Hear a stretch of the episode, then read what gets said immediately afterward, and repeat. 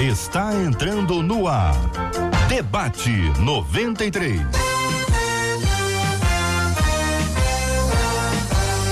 Realização 93 FM. Um oferecimento Pleno News. Notícias de verdade. Apresentação J.R. Vargas.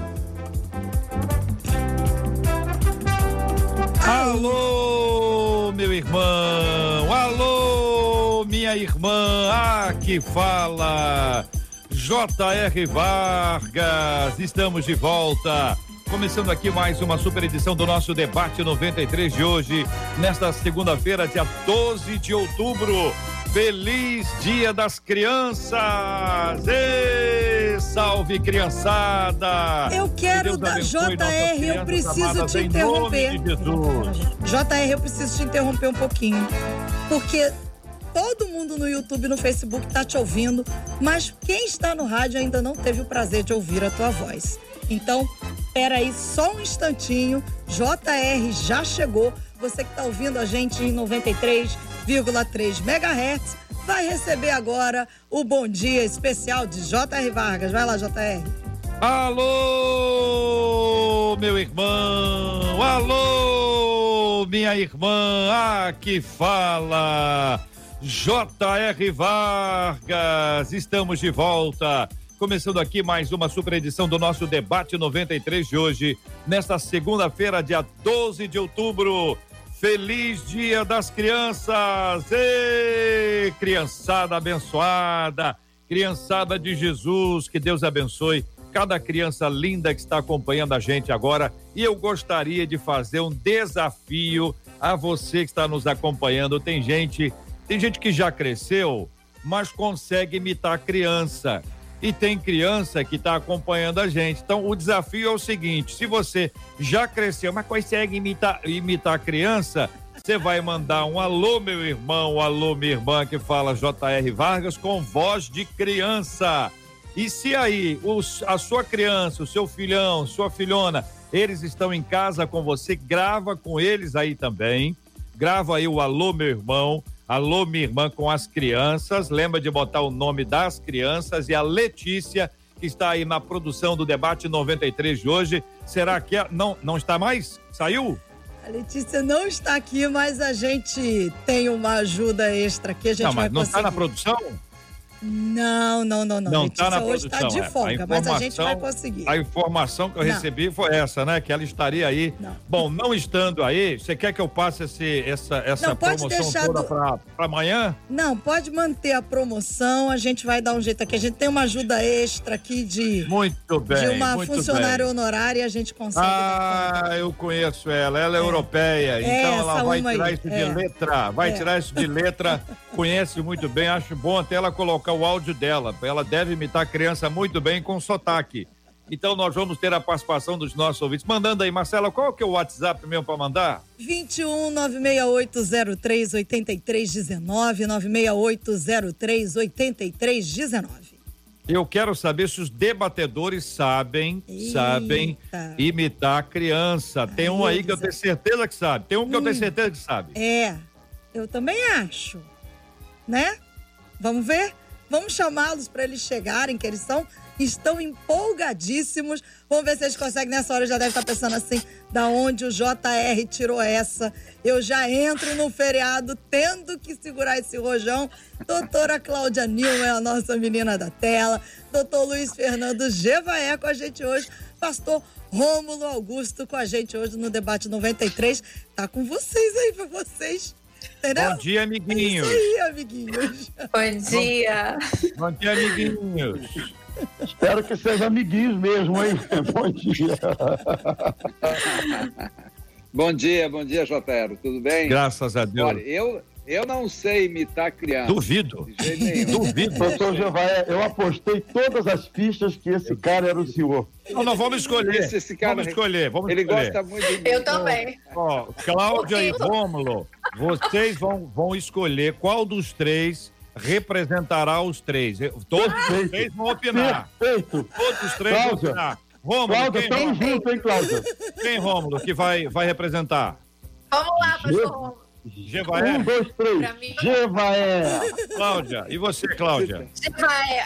Jevaé tá eleito. Vamos outro assunto. Sem Deus. Tá nenhuma. Você Nenhuma. Outro tá vendo assunto. o que que dá? Você tá vendo o que que dá? Você ser alegre, bem-humorado, as pessoas exploram logo. Vamos lá, sabendo aí, Marcelo, o tema 01 do programa de hoje. Vamos interagir com os nossos amados irmãos, nossos amados ouvintes. Vamos conversar sobre esse tema, avaliando e analisando desse dia que é super especial, que é o Dia das Crianças, agradecendo a Deus pela bênção das nossas crianças. E vamos daqui a pouquinho orar pelos nossos filhos e netos, hein? Orar pelos nossos filhos e netos daqui a pouquinho. Vamos orar por todas as crianças, pedindo a bênção e a graça de Deus sobre cada uma delas. Quero registrar nesse instante também, nessa nossa abertura, que é sempre muito especial, com muita alegria, agradecendo a Deus pelas orações do povo de Deus, pela vida do nosso querido irmão Harold de Oliveira, cuja, cujas no- notícias relacionadas à sua saúde são muito boas, graças a Deus, está melhorando dia após dia. Sabemos que é uma luta bastante grande, mas pela graça de Deus po- podemos já olhar para trás e dizer assim: olha que batalha que foi, hein? E re- repetir a frase de Samuel: até aqui nos ajudou o Senhor e o Senhor vai continuar nos ajudando. O Senhor que nos trouxe até aqui nos levará adiante. Eu vou pedir o pastor Rômulo para ser aquele que vai orar especificamente, como temos feito em todas as nossas aberturas, orando a Deus pela completa e absoluta recuperação do nosso querido irmão Harold de Oliveira, orando todos juntos, orando sempre em nome de Jesus. Senhor, nós queremos já te agradecer pelas notícias que acabamos de receber, que dão conta da melhora considerável do nosso querido irmão Haroldo de Oliveira. Mas sabemos que a batalha, Senhor, ainda prossegue. Nós te pedimos, tu és o Deus que faz a obra completa. Restaura a saúde do teu filho. Cura o, do- cura o nosso irmão Harold, meu Deus. Em nome de Jesus, nós te suplicamos, o teu povo te suplica pelo restabelecimento do nosso irmão Harold. Que dentro em breve, num espaço curto de tempo, possamos tê-lo de volta e vê-lo dando testemunho acerca da cura e do milagre do Senhor sobre a sua vida. Nós o colocamos sobre os teus cuidados, meu Deus, certos de que tu és um Deus que ouve as nossas orações. Nós oramos em nome de Jesus. Amém. Amém.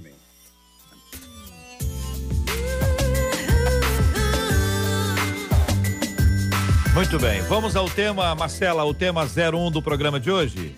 Vamos lá então. Uma das nossas ouvintes disse o seguinte: próximo à rua em que moro, vive uma família que cata lixo para sobreviver. Só que os adultos da casa não trabalham e quem faz todo o serviço são as crianças. Elas carregam carrinhos pesados, parecem bem mais velhas do que realmente são e sempre estão cansadas. Eu tô revoltada, diz uma das nossas ouvintes, pensando em denunciar, apesar de saber que isso é o ganha-pão deles. Eu estou certa, é a pergunta dela, em denunciar uma família que obriga seus filhos a trabalhar? Seria justo minha- da minha parte fazer isso, já que não tenho condições de levar nenhum deles para minha casa? Como cristã, o melhor é não me envolver e deixar essas crianças sem futuro?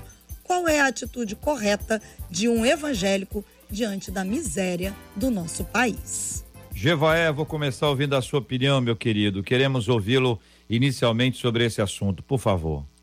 Bem, o trabalho infantil é, um, é um- uma praga que se espalha pelo mundo inteiro, principalmente em países em desenvolvimento. né?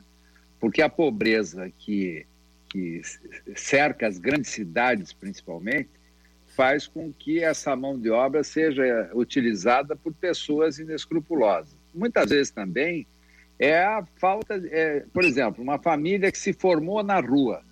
O, o pai vivia na rua, conheceu a mãe que vivia na rua, daí tiveram filhos que são criados na rua. Quer dizer, a, a possibilidade de ter uma vida diferente é muito complicada. E também o seguinte, a, as políticas eh, governamentais, elas entendem que deve haver uma manifestação de vontade dessa família de sair da rua.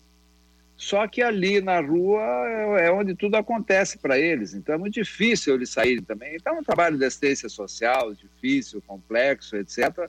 mas esse tema é muito oportuno, é um tema que hoje em dia uh, o Brasil está cheio de, de maus exemplos, né? de pais que exploram seus filhos, tem, tem pais e mães que alugam os filhos para serem pedintes nas esquinas, etc. Então, a, a, a questão social é muito grave e eu acho que compete a todos nós, não é só uma tarefa do governo, compete a cada um. E nós, como cristãos, temos que chorar com os que choram. Então, não deve se calar, não. Eu acho que a denúncia é oportuna, mas também o auxílio é muito bem-vindo, de conscientização isso. Doutora Cláudia, queremos ouvi-la também. Então, como o doutor Gevaert falou, né, realmente é um tema bastante delicado, complexo, um tema muito sério, né? É, a gente entende que a infância e a adolescência são momentos únicos, né, de crescimento, que vão garantir um desenvolvimento pleno daquele indivíduo, né, ao longo da vida dele. Então, uma criança ser privada né, desse desenvolvimento, né, em detrimento de trabalho, né, é algo que pode gerar grandes complicações no futuro. Né? Mas, como bem o doutor falou, é, é, é muito difícil nos dias de hoje. Né? Existe uma luta muito grande para que isso se acabe e a gente já vê uma diminuição. Mas ainda, infelizmente, estamos muito longe né, de que tudo isso é, se resolva. Né? Uma coisa que, que me chama muita atenção aqui é quando diz né, que ela está revoltada pensando em denunciar, né? E quando a gente fala nessa palavra denúncia, né, a gente pensa logo em, em justiça, em polícia, né? É, e aí as pessoas às vezes têm medo desse envolvimento, né? Como é que eu vou denunciar algo? Eu tenho tanta certeza que esses pais realmente estão em casa não trabalhando.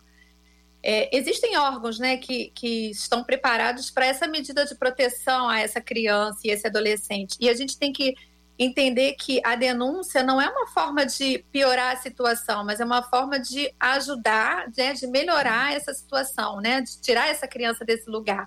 E aí, como muito bem também falou o doutor, é uma ação conjunta que envolve vários setores da sociedade, né? Não é só responsabilidade do governo, mas de todos, para que a gente possa ajudar essa criança é, a ter um desfecho feliz e não carregar ao longo da sua vida traumas, é, situações muito difíceis né, que ele vem adquirir na infância, porque a gente sabe que o trabalho infantil coloca essas crianças em risco, né? Vulnerabilidade, violência, abusos, dentre tantas outras coisas. Então a gente tem que se preocupar com isso. Acho que isso é um problema nosso também, né? E aí, pastor Rômulo?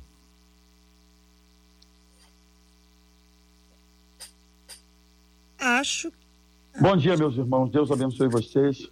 É um tema meio forte, né, gente? É, é, é duro a gente ter que admitir essa realidade no nosso país. Aliás, é uma realidade que abrange o mundo todo, né? E, infelizmente, é, essa cena que a gente está recebendo aqui, que é descrita pela nossa ouvinte, é mais comum do que se imagina no nosso país. E, a gente sabe que a pobreza é, é o principal motivo dessa prática, né, dessa realidade.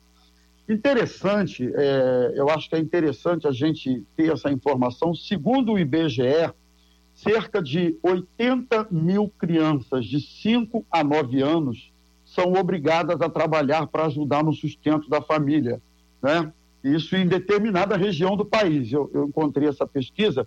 Na região sudeste, cerca de 30 mil crianças são expostas a esse tipo de realidade. E aí as causas são as mais diversas, né, meus irmãos? O doutor Gevaer destacou, por exemplo, uma, que é a ausência do Estado e de políticas públicas. A gente sabe que o Estado brasileiro ele é extremamente limitado, por que não dizer, às vezes, até omisso no, na, na, na, ação em relação a isso aqui. Mas não é só a questão do Estado e, e das políticas públicas, não.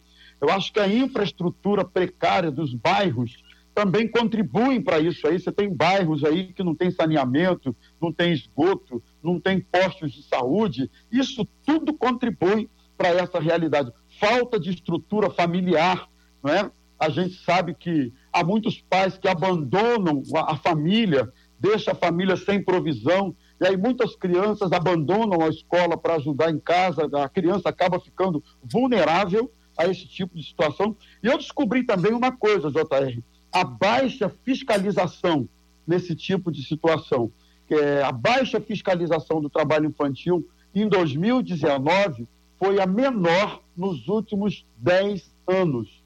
Lógico que isso acaba alavancando, isso acaba facilitando, contribuindo esse tipo de realidade. Então, a gente precisa lembrar que existem leis federais, o Estatuto da Criança e do Adolescente, né, o ECA, que protege as crianças contra a exploração de menor e garante a essas crianças os direitos, o acesso às necessidades básicas, como alimentação, saúde, educação, cultura, essas coisas todas. Então, fica aí uma constatação para nós com muita tristeza, não é? A gente vê as nossas crianças expostas a essas coisas que são que são lamentáveis e são absurdas. O quadro é o seguinte, só para relembrar qual é o assunto que nós estamos discutindo aqui. Primeiro, uma de nossas ouvintes identificou uma família nas proximidades de sua casa, cuja atividade profissional deles, o ganha-pão deles, a atividade que eles desenvolvem é catar lixo. Ah, a questão que ela nos aponta é que os pais ou os adultos, eles ficam em casa enquanto são os filhos, as crianças que saem para catar o lixo. Como resultado disso, gente, como resultado disso, quando se quando as crianças estão nesse desenvolvimento delas, nessa atividade, as crianças acabam aparentando ter mais idade do que têm, ou seja, estão envelhecendo, estão cansadas, estão sobrecarregadas com aquela atividade que ali está. A nossa ouvinte diz: Eu gostaria de levar essas crianças para casa, mas eu não tenho condições. Ela não tem condições e nem pode né? Porque a lei vai ter alguma, vai estabelecer alguns critérios para que isso venha a acontecer. Neste caso, Jevaé, a pergunta dela é: como cristã, ah, eu devo denunciar ou eu, eu tenho que ajudar? Ou a denúncia é uma forma de ajuda, pergunto eu. Não seria este um dos papéis do conselho tutelar que existe para poder gerir a vida das crianças, dos nossos filhos, para que elas não estejam em condições é, de exposição à violência, mas também esse tipo de violência, né? Afinal de contas, é um trabalho pesado demais, considerando o texto que a nossa ouvinte nos envia. Eu acho, JR, que ela deve fazer as duas coisas. Ela deve ajudar e deve denunciar.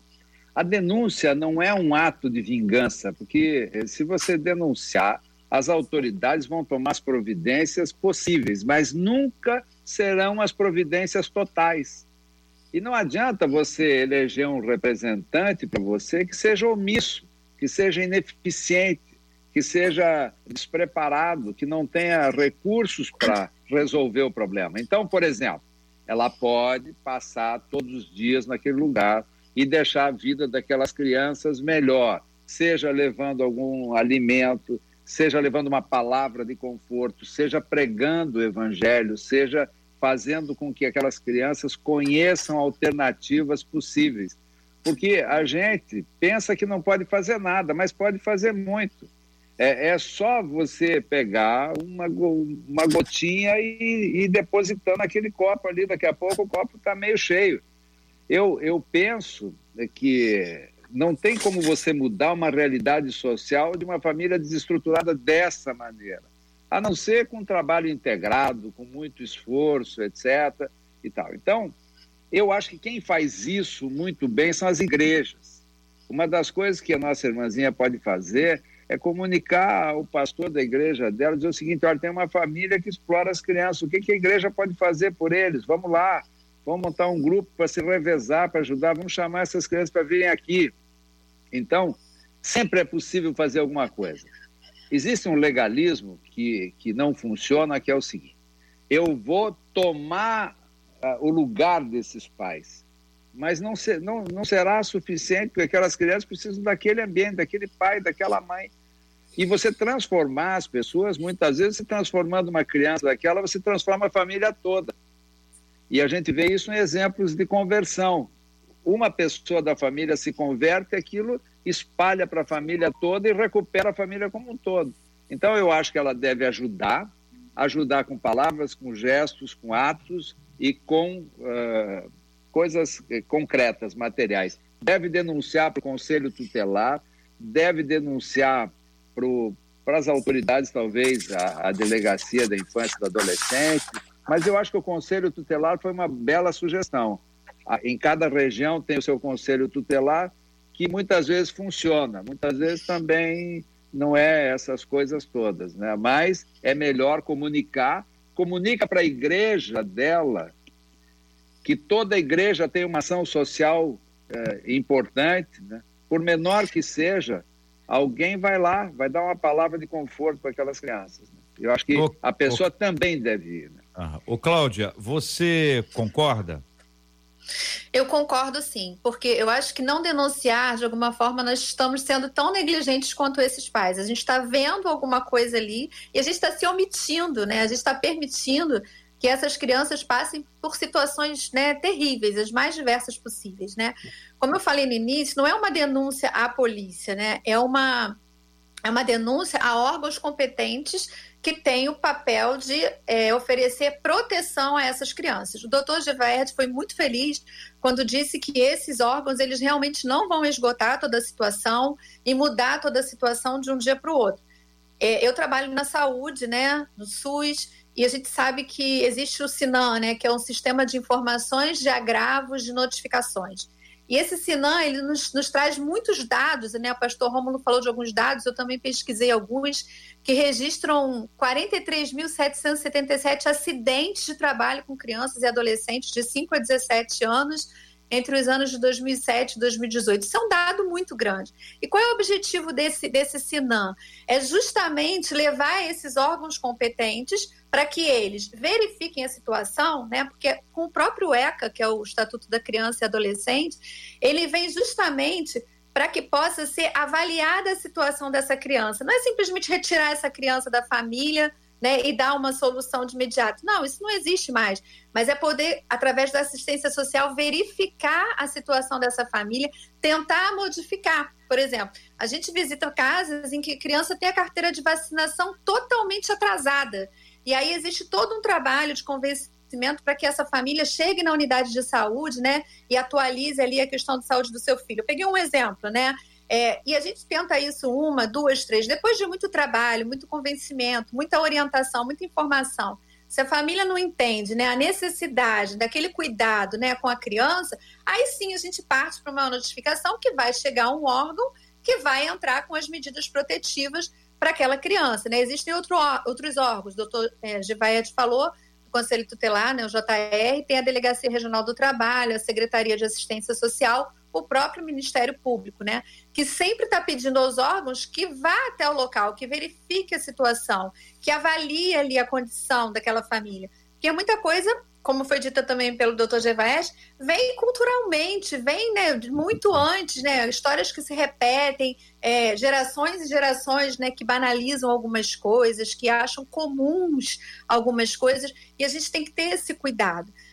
No Brasil, infelizmente, a gente vê muitas pessoas é, achando o trabalho infantil como uma solução para outros problemas. Ah, é melhor não estar tá, tá trabalhando ali do que estar tá se drogando, do que estar tá se prostituindo, do que estar tá, né, roubando, do que estar tá fazendo outra coisa. Essa não é a solução. Né? Então a gente tem que ter muito cuidado, porque existe muito uma cultura também do que é melhor tal coisa do que outra. A gente não pode banalizar uhum. essa situação e ficar indiferente, não denunciar. É. Participação dos nossos ouvintes conosco aqui, seja no chat aqui do Facebook ou do YouTube. Estamos com transmissão ao vivo agora no nosso site também, rádio93.com.br, Facebook, a página do Facebook da 93, o canal do YouTube da 93 FM, sempre com áudio e vídeo. É o rádio com jeito de TV para ficar assim mais pertinho de você. Você interage pelo chat e também você pode interagir com a gente agora pelo nosso WhatsApp, cujo número aparece aí, ó, 96 803 8319 96 803 8319, para o qual, para este WhatsApp, você pode encaminhar também o seu áudio, mandando lá o seu alô, meu irmão, alô, minha irmã, aqui e aí você narra isso. Se você for adulto, faz voz de criança. Vamos ver se você está fazendo voz de criança direito aqui, hein?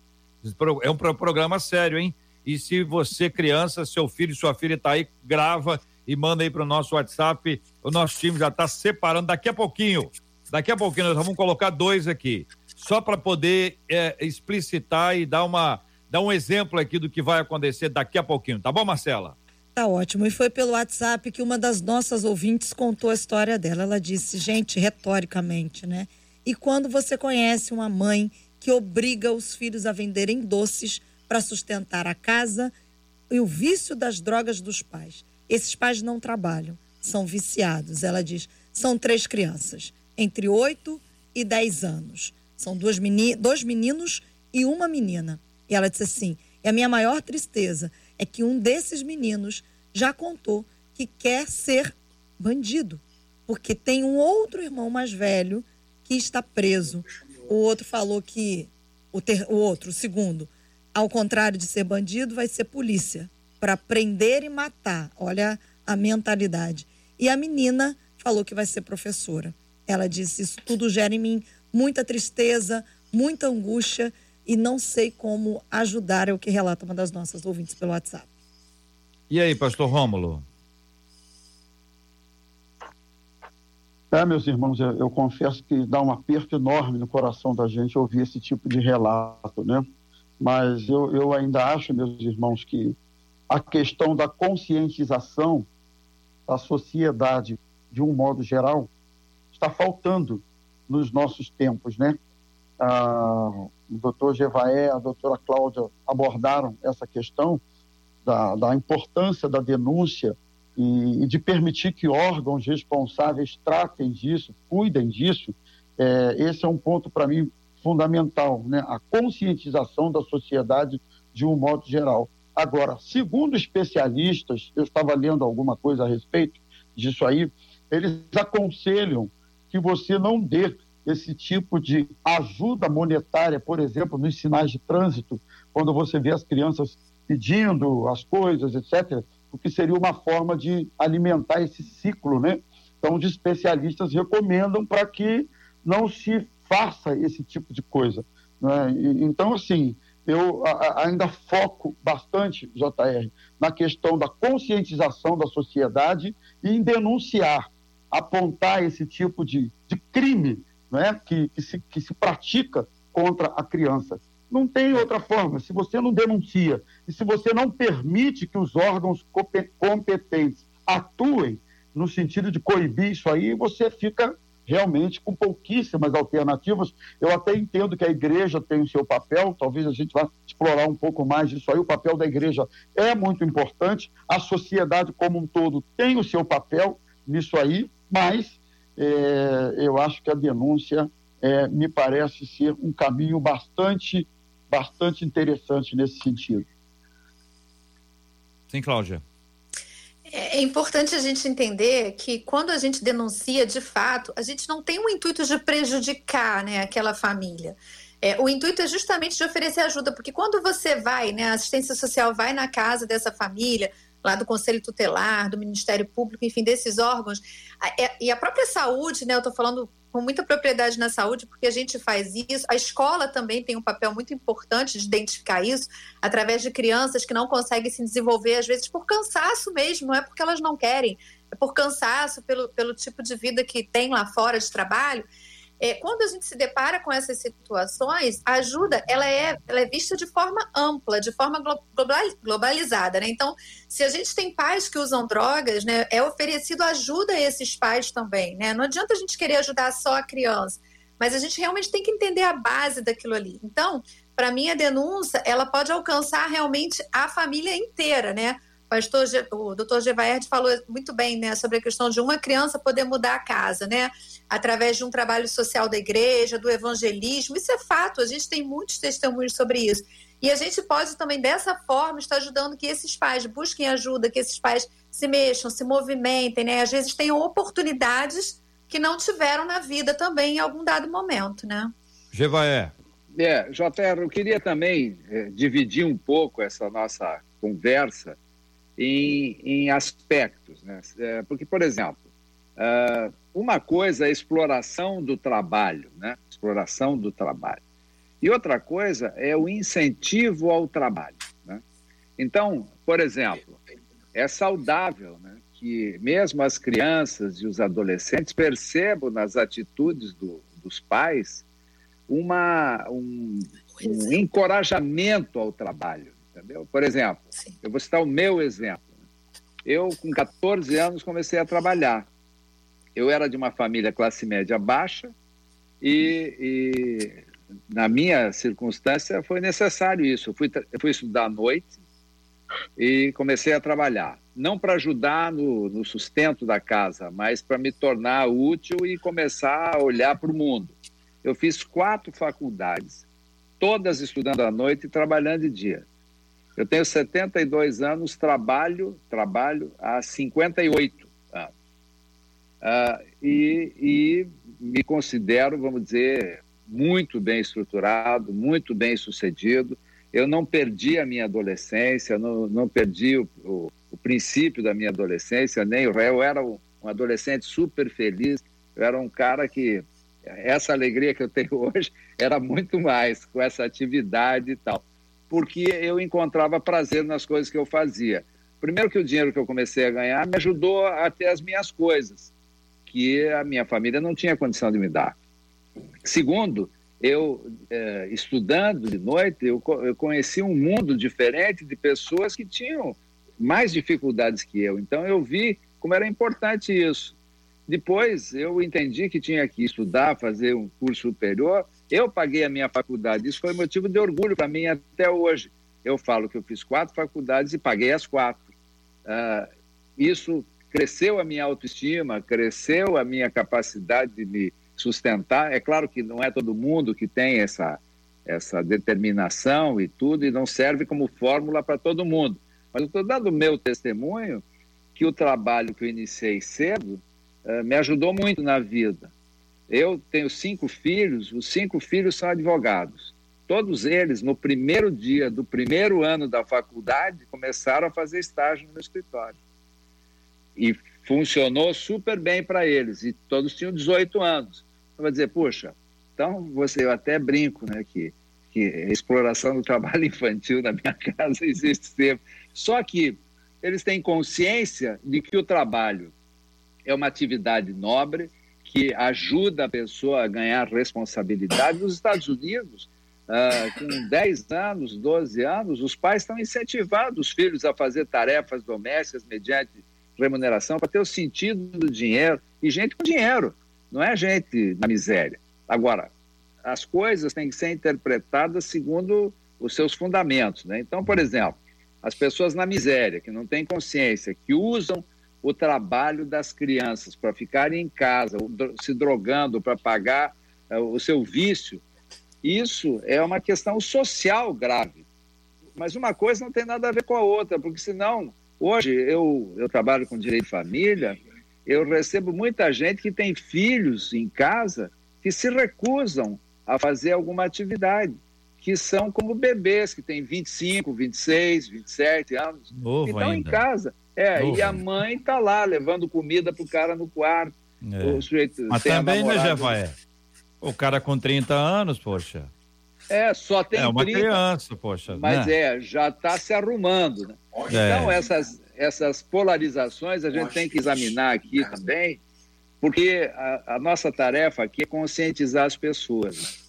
Conscientizado do que deve e do que não deve conduzir a sua vida. Né? Quer dizer, é sempre uma orientação, uma, uma é. conscientização, né? não é uma regra. Então nós, né? nós, temos aqui um caso que é o caso extremo, que é aquela, aquela circunstância é. sobre, sobre, a qual nós estamos discutindo inicialmente aqui, primeiramente, em razão do, do tema, uma família que na perspectiva de uma de nossas ouvintes tem explorado seus filhos, ouvimos Marcela contando uma outra experiência bastante difícil também.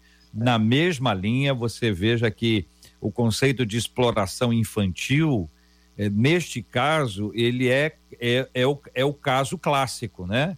É o caso original. São pais que não desenvolvem uma atividade, sobrecarregam os filhos e traz para os filhos uma obrigação que não seria deles naquele momento. Não há problema da criança ter alguma atividade sob supervisão de pai e mãe, especialmente quando esta orientação é para prepará-lo para a vida. Para aprendizado, né? Aprendizado, desde as atividades de casa. Eu não sei, ouvinte, como é que você lida com isso na sua casa, se os seus filhos, se os seus pais te criaram assim, tem homem que não sabe dobrar a, a, o lençol, a coberta, não sabe guardar uma roupa de cama, não sabe dobrar sua própria roupa, tem dificuldade. Então, tem, tem, tem homens que são preparados para serem servidos, que é uma destruição de outras possibilidades. Ele poderia aprender a lavar roupa, passar roupa, arrumar a casa. Cozinhar uma questão de, de habilidades especiais, mas depois que inventaram micro-ondas, YouTube e tudo mais, é possível que qualquer indivíduo consiga é, cozinhar alguma coisa. Mas se não for o dom, se esse não, ah, eu não tenho esse dom, varrer a casa, passar pano, lavar dom nenhum, né? banheiro, né? né? Dom nenhum, né? E pode dar dor, mas dom não precisa. Vamos fazer. Marcela Bastos, vamos ouvir, queremos ouvir aí os áudios que você e a europeia separaram para nós. Vamos lá então, peraí. Bom dia, com alegria. Alô, meu irmão, alô, minha irmã. É aqui o Pedro em Ramos. Pedro em Ramos, é, olha aí. Pedro em Ramos, valeu, Pedro. Alô, JR. Alô, meu irmão. Alô, minha irmã. Aqui quem tá falando é uma criança de 63, Conceição Barbosa. Conceição Barbosa. Conceição Barbosa. Deus te abençoe, menina. Conceição, gostei, Conceição. Ficou muito bom. Alô, Pedrinho. Oh, tem Mandem mais, mais aí. Mandem, tem mais aí? Tem Já mais, vai emendar? Tem mais aqui. Vou, vou, vou tocar mais vai três lá. aqui, ó. Alô, minha irmã! Alô, meu irmão! Aqui te fala ela, Manuela! Emanuela, acho que é Emanuela! Vamos lá. Alô, meu irmão! Alô, minha irmã! Aqui fala a Glaucinha. Eu só tenho 48 aninhos. Doutor Jevael, o senhor tá vendo o que te aguarda, né? Senhor ah, tá ouvindo bem, né? Senhor tá ouvindo Obrigado, bem. Glaucinha. Ficou ótimo. E o último agora, vamos lá. Oi, eu sou o Brian e eu tenho 11 anos. Eu sou o Rian e tenho 7 anos. Eu sou a Tainara e tenho 4 aninhos. E eu sou a mamãe e tenho 38 aninhos. Desejamos um feliz Dia das Crianças! Beijo, fica com Deus! Legal, legal, legal. Fiquei muito alegre com a homenagem, gostei, me senti assim, homenageado com Feliz Dia das Crianças, excelente. Continue mandando, daqui a pouquinho o Marcela traz mais, mais um grupo de, de pessoas aqui, que se você quiser naturalmente encaminhar crianças com vozinha no, normal e os adultos fazendo voz de criança. Então manda aqui pra gente, o nosso WhatsApp está aí na tela, é o 96803 96803 8319 96803 8319 manda o óleo, mas tem que ser rapidinho.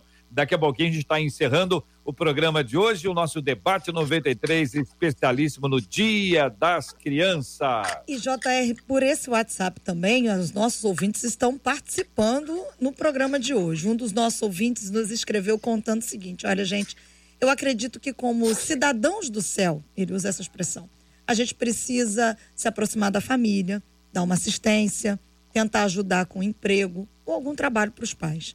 São meios que muitas vezes a gente não procura fazer. Ele diz assim: até porque vejo que a gente, como igreja, não deve esperar do governo todas as ações, mas nós devemos ser a ação na sociedade. Se somos embaixadores do reino de Deus na terra, nosso trabalho é mudar os locais ao nosso redor, porque é dessa forma que o reino de Deus é conhecido. Se esperarmos que o governo faça tudo, então não estaríamos agindo em prol do reino de Deus, mas através apenas da ação governamental do governo. Diz ele, um dos nossos ouvintes é um menino, ele diz: acho que denunciar não é a única saída. Será que nós, quanto igreja, estamos apenas esperando o governo ou seremos agentes ativos do reino de Deus na terra? É a pergunta de um dos nossos ouvintes. A pergunta é muito boa, eu vou compartilhá-la aqui com os nossos queridos debatedores. Eu sempre imagino a possibilidade de existir uma igreja que diz assim: a gente tem a visão, mas a gente não tem condição. A gente não tem estrutura, a gente não tem pessoal. Visão é uma coisa que Deus dá, que as pessoas desenvolvem à medida que recebem de Deus a bênção da sensibilidade social, que é uma bênção, um privilégio maravilhoso. Entretanto, é possível que esta pessoa, esta igreja, diga assim: ó, nós não temos condições. Então, como é importante as igrejas se unirem. Não é tão difícil assim quando você consegue identificar questões como essas que podem ajudar, onde a igreja não vai querer que aquela pessoa esteja na sua igreja, não é uma troca. Evangelismo, ação social é doação. Não tem troca, não tem barganha, não tem exigência. Se é doação, você doou. Agora pensa comigo. Só pode doar quem recebeu. E nós já recebemos. É por isso que nós não damos, nós doamos, né? O que nós recebemos de Deus, nós compartilhamos com as pessoas. Eu quero ouvir a opinião de vocês. Mar Marcela, tá vazando aqui para nós o, o, o, áudio aí do nosso estúdio. Estou gostando de ver, mas assim, ok, agora. Vamos lá, queridos. Doutora Cláudia, doutor Gevaé, pastor Rômulo, fiquem à vontade. Quem gostaria de falar? Seria muito bom se as igrejas pensassem um pouco menos em si e um pouco mais no ser humano, né? Nos necessitados. Eu estava me lembrando daquela passagem de Jesus que certa vez ele disse: Olha, eu estive nu, você não me deu de vestir, eu estive preso, você não foi me visitar, eu estive com fome, você não me deu de comer. É, e aí vão perguntar para ele: Mas quando foi que o Senhor esteve com fome, esteve sem roupa?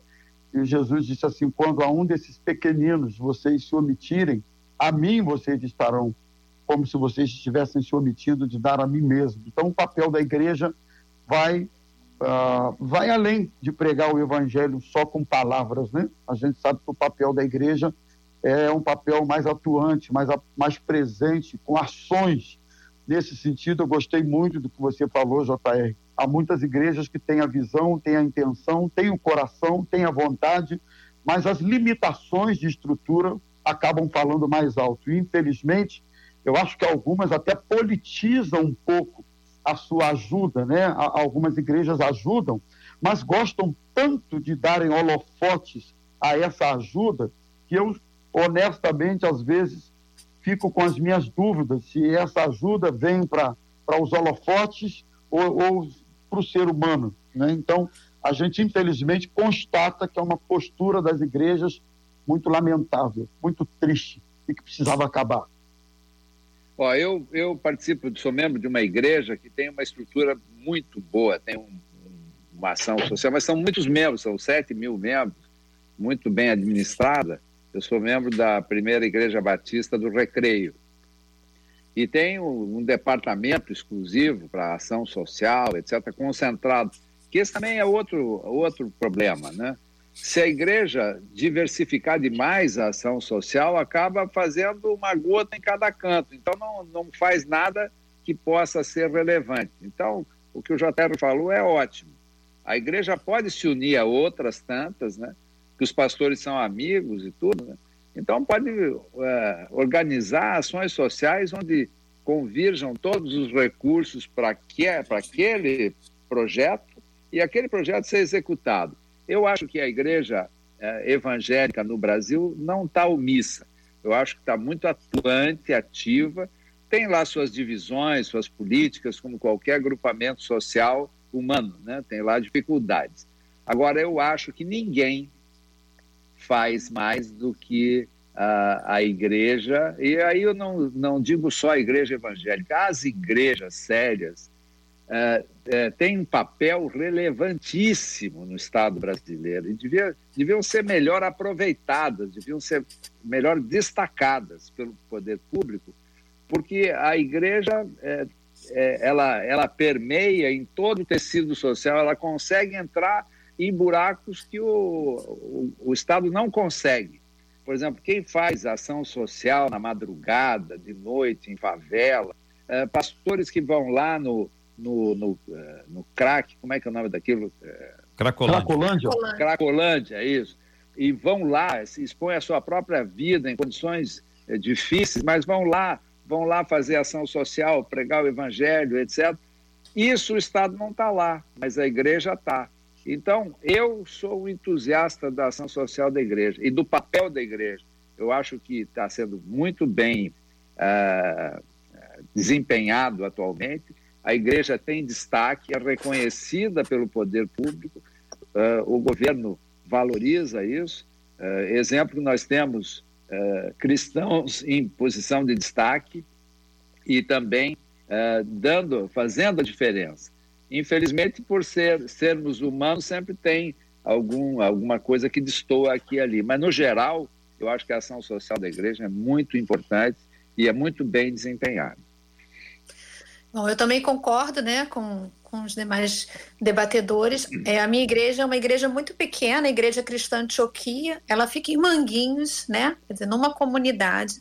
Né? E a gente é essa igreja que vai a Cracolândia, que vai ao Jacarezinho, é que vai aí. lá na Mangueira, que vai, né, outras é, igrejas nossas de outros bairros, né, do Rocha, que vai a Mangueira, em Copacabana distribui sopão, né, enfim. Existe esse trabalho e ele é importante, eu concordo com o ouvinte. Isso é amor ao próximo, né? Isso é seguir o exemplo de Jesus, isso é dar, doar aquilo que a gente realmente é, recebe, que pode parecer muito pouco, né? Mas eu dou o exemplo da minha igreja mesmo, que é uma igreja muito humilde, muito simples, muito pequena, e a gente consegue fazer muitas coisas. Então, se a gente se unir, a gente com certeza é, conseguirá fazer coisas ainda maiores. A única questão, quando a Marcela leu ali do ouvinte, né, é, sobre fazer esse papel né, e não denunciar, assim, eu não. Eu queria enfatizar aqui a importância da denúncia, tá? Mais uma vez porque a gente pode estar livrando muitas crianças de sérios problemas no futuro. O relato anterior que a Marcela leu, né, fala de três irmãos que cada um estava escolhendo um futuro para si mediante a sua experiência de vida até aquele momento, né? Uma estava realmente buscando educação para mudar, né, a forma de pensar da, de outras pessoas, né? É, o outro já estava indo para um extremo de se vingar, né? O outro de acabar com quem faz aquilo. Quer dizer, então a gente a gente está falando assim que os pais estão em casa, mas a gente não sabe se eles realmente estão usando drogas, se essas crianças estão sendo abusadas, porque infelizmente isso é uma realidade dura e cruel, né? Eu já trabalhei cinco anos e meio dentro do Jacarezinho, né? A minha igreja, eu estou lá hoje, inclusive minha igreja está fazendo aniversário, 19 anos, queria mandar parabéns para a minha igreja, né? Lá em Manguinhos. É, e a gente acompanha inúmeros casos, né, de, de crianças que são violentadas dentro de casa. Então, assim, a denúncia é para a gente poder resgatar, sim, essas pessoas, né, essas crianças, essas vidas e, e tentar, de alguma forma, promover um futuro melhor para elas, né? Então, são duas coisas para mim que tem que caminhar juntas. A gente não pode é, não denunciar porque ah, né, somos cristãos, vou tirar essa criança dessa família, né? A família é importante, é a base, sim mas de uma boa base, uma boa influência. Se realmente os pais não quiserem mudar, né, depois de toda a ajuda oferecida, a gente precisa proteger essas crianças sim, para que elas tenham um futuro menos traumático, né, e que possam é, gozar, né, de todos os aspectos da sua vida, principalmente tendo encontro com Jesus, né, é que é o mais que eu importante. Falo da, da, da, da relação que se deve ter entre as igrejas para que elas se comuniquem e elas se associem para ajudar às vezes uma igreja pode ajudar com alguma coisa. Tem um exemplo que é muito simples, mas é ele só para poder ilustrar isso aí. Existem, por exemplo, comunidades que trabalham com entrega de sopão na madrugada. E é lindo ver, Sim. entendeu? Mas às vezes elas vão no, na mesma praça. Então você tem dez igrejas na mesma praça. E nove praças sem nenhuma igreja. Se elas se comunicassem, seria mais fácil. Uma praça para cada igreja, atende a 10 praças diferentes, 10 grupos diferentes, entrega a sopa da mesma forma. E às vezes nós estamos entregando para a mesma pessoa que já, não, nem aguenta mais a sopa. A pessoa de novo, pelo amor de Deus, gente, não, não, não, nós não viemos ainda não, nós somos novos aqui. Não, rapaz Aqui, aqui a gente não dorme mais, toda noite aparece uma sopa. Então, a gente precisa combinar um pouquinho isso aí para poder servir melhor. Existe um olhar que o Evangelho nos traz para a cidade. O Evangelho não é, veja, entenda isso: o Evangelho não é umbilical. A Bíblia nunca nos diz para a gente falar, olhe para a sua vida, é só quando você quer falar mal da vida alheia. Aí é o seu, cuida da sua vida, segura a tua língua, não julga as pessoas. Agora, quando é para servir, olha, veja a cena.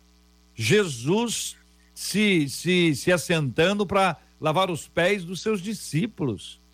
Ele ensinou a servir servindo. Então a gente precisa pensar. E pode ser o seguinte: olha, escuta só, pode ser que essa igreja tenha uma atividade muito grande na comunidade e ela precisa de ajuda. Você não precisa criar na sua igreja um projeto novo. Aprenda a apoiar. É. Apoiar, apoiar é uma benção. E às vezes você pode estabelecer parcerias. A parceria é uma dinâmica linda, gente. Ser parceiro, ter uma igreja parceira. Hoje, vamos fechar os microfones aí, senão já para. Pá, pá, pá, pá, papelada pra tu quanto é canto, parece que tá dando tiro aí. Pelo amor de Deus, igreja. A parceria é uma bênção do Senhor. A parceria é quando você pode entrar com alguma coisa que você faz bem. Às vezes é uma igreja que tem uma atividade específica, que tem uma atividade interessante ali, que pode construir aquilo e ajudar. São projetos desenvolvidos em parceria. E são essas parcerias que vão nos ajudar a construir um ambiente melhor, sem precisar levar o nosso nome. Isso é outra coisa. O nome que tem que aparecer é o nome de Jesus. É o nome dele que tem que aparecer. E ainda que o nome daquela igreja apareça, não tem problema nenhum. Para sua igreja você conta, estamos em parceria com a igreja tal, desenvolvendo para sua igreja, conta lá para o seu povo, que o povo tem que ter informação. A informação é muito importante, é transparência, é tranquilidade para que todo mundo saiba o que está a, a, acontecendo, mas é preciso ter aquele cuidado, aquele zelo, para que a gente não cruze os braços dizendo, ah, eu não tenho condições de fazer nada. Todo mundo pode ajudar. Quem sabe aparece aí na sua igreja alguém como você, por exemplo, que pode ter uma grande ideia e pode interagir. E não é alguém, e não é alguém que vai ficar exigindo que os outros façam. Porque tem gente que é mestre nisso. Faz discurso, aperta todo mundo, coloca o pastor, a liderança no fogo, mas ele mesmo e ela ou ela mesma às vezes cruza os braços e sobe para arquibancada para poder assistir o jogo e depois falar assim: vou fazer meus comentários agora. Então é muito bom, muito bom ouvir os meus queridos debatedores que inspiram a cada um de nós a servirmos ao Senhor com muita alegria em nome do Senhor Jesus. Muito obrigado, doutora Cláudia Nilma, pela sua presença no debate 93 de hoje. Que Deus abençoe a querida irmã que está aí usando o seu headphone do filhão, que naturalmente usa esse equipamento para jo jogar. E ela hoje, coitado, o menino não pode nem brincar o dia. Olha o dia que hoje, eu sei que ele é grandão já, mas ela pegou o fone dele e dizer assim: hoje quem vai pro, pro jogo aqui sou eu, meu filhão. O pior é que não. Esse é meu mesmo, porque eu atendo meus pacientes online e eu tive um problema de ouvido, esqueci o otite por conta desse fone interno, né? Então eu fui obrigada realmente a passar a usar esse fone aqui. Aí o meu bom. filhão pega ele para jogar. Ah, Aí tudo... ah, Sabia que tinha. Eu sinto no ar essas coisas. Obrigado, então, doutora Cláudia. Obrigada, JR, obrigada, 93, pelo convite. É sempre um prazer, uma alegria estar aqui. Eu queria dizer para os queridos ouvintes, né? Hoje é dia das crianças é, o mais importante que você pode dar para o seu filho, né? É uma convivência íntima com a família e com Jesus. Faz, esse é o melhor presente. Fazendo isso, a gente vai estar tá plantando sementes que a gente vai poder colher assim, um futuro maravilhoso com as nossas crianças de hoje. Então, assim, que Deus abençoe cada um por esse dia, cada criança, né? Queria mandar um beijo só especial para minha igreja, né, que hoje completa 19 anos, a Igreja Cristã Antioquia lá em Manguinhas, a qual eu faço parte há muito mais tempo, né, antes de estar nesse bairro. E agradecer a oportunidade de estar aqui. Que Deus abençoe a todos. Obrigado, doutora Cláudia. Parabéns à igreja. Que Deus abençoe o pastor Luiz e toda a nossa querida Igreja Cristã Antioquia em Manguinhos. Jevaé, muito obrigado, meu querido. Estava me lembrando esses dias daquele jogo que eu narrei, você comentou com muita propriedade. Você sabe que de futebol eu sei tudo, né? Eu sou um craque nessa história. Precisamos fazer outro daquele. Verdade, verdade. Mas olha, muito obrigado, Jotero. Mais uma vez, um prazer estar aqui com vocês todos. Foi ótimo estar com a doutora Cláudia, com o pastor Rômulo, eh, com a nossa querida. Marcela? Marcela Prado. que, que furo esse meu? Ainda bem que me ajudaram aí. Queria agradecer muito, deixar um beijo para todo mundo. Meu querido abraço para o meu fraterno amigo, meu companheiro de longa data, que é o, o, o, o irmão Harold de Oliveira. Que ele se recupere rapidamente. Ele é um guerreiro, um lutador, está eh, vivendo a melhor fase da vida dele. Que Deus recupere, dê a ele a recuperação, a plena saúde, é o que eu desejo aqui, eu e minha família, para ele e para todos vocês aí. Beijo para todos. Obrigado. obrigado. querido. Pastor Rômulo, obrigado, meu irmão. Deus abençoe. Ô, JR, eu que agradeço o carinho do convite. É, é sempre um aprendizado participar do, dos nossos debates 93. Um grande abraço. Estamos orando, nossa igreja está orando pela recuperação do irmão Harold. Estamos todos em oração diariamente por isso e Deus está ouvindo as nossas orações. Deus abençoe as nossas crianças, o nosso Brasil, que Deus abençoe. Doutora Amém. Cláudia, manda um abraço para o pastor Eugênio. Eugênio Reich foi meu primeiro pastor em 1980. Manda um abraço para ele, um abraço para o Davi, um abraço para o povo da Antioquia. Tá Obrigada. bom? Deus abençoe Marcela Bastos, Marcela. Vamos lá, Marcela. Vamos lá, que o horário eleitoral vem aí. Vamos lá. Alô, minha irmã, alô, minha irmã. Aqui é o Ricardo Teixeira, morador de paciência. Feliz Dia das Crianças. Um abraço do tio JR e da tia Marcela. Ei, Jesus toma conta.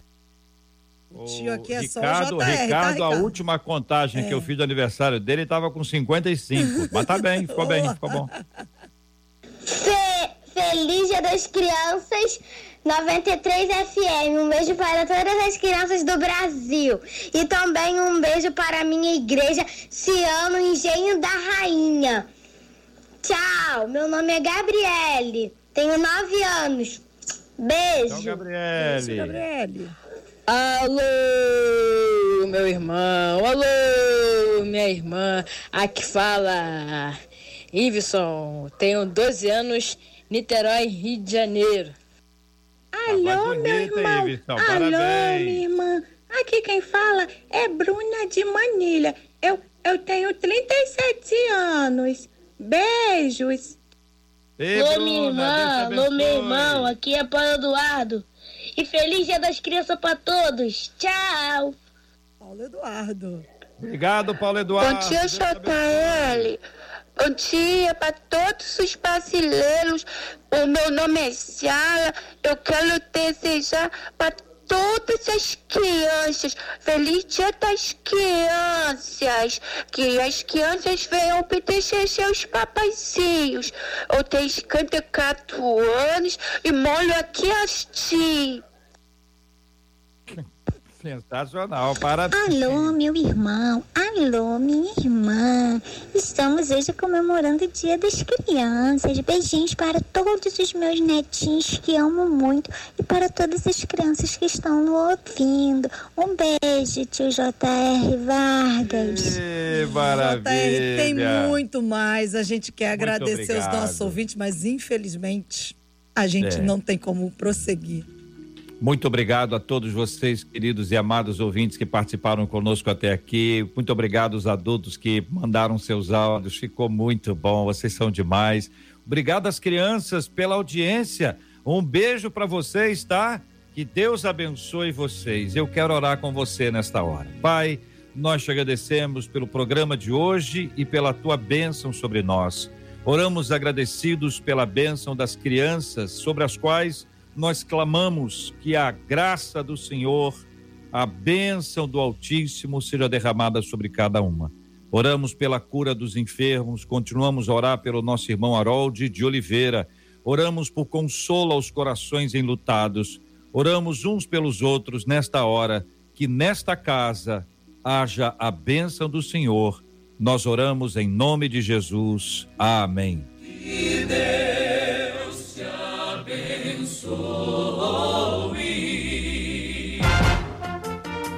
Você acabou de ouvir Debate 93.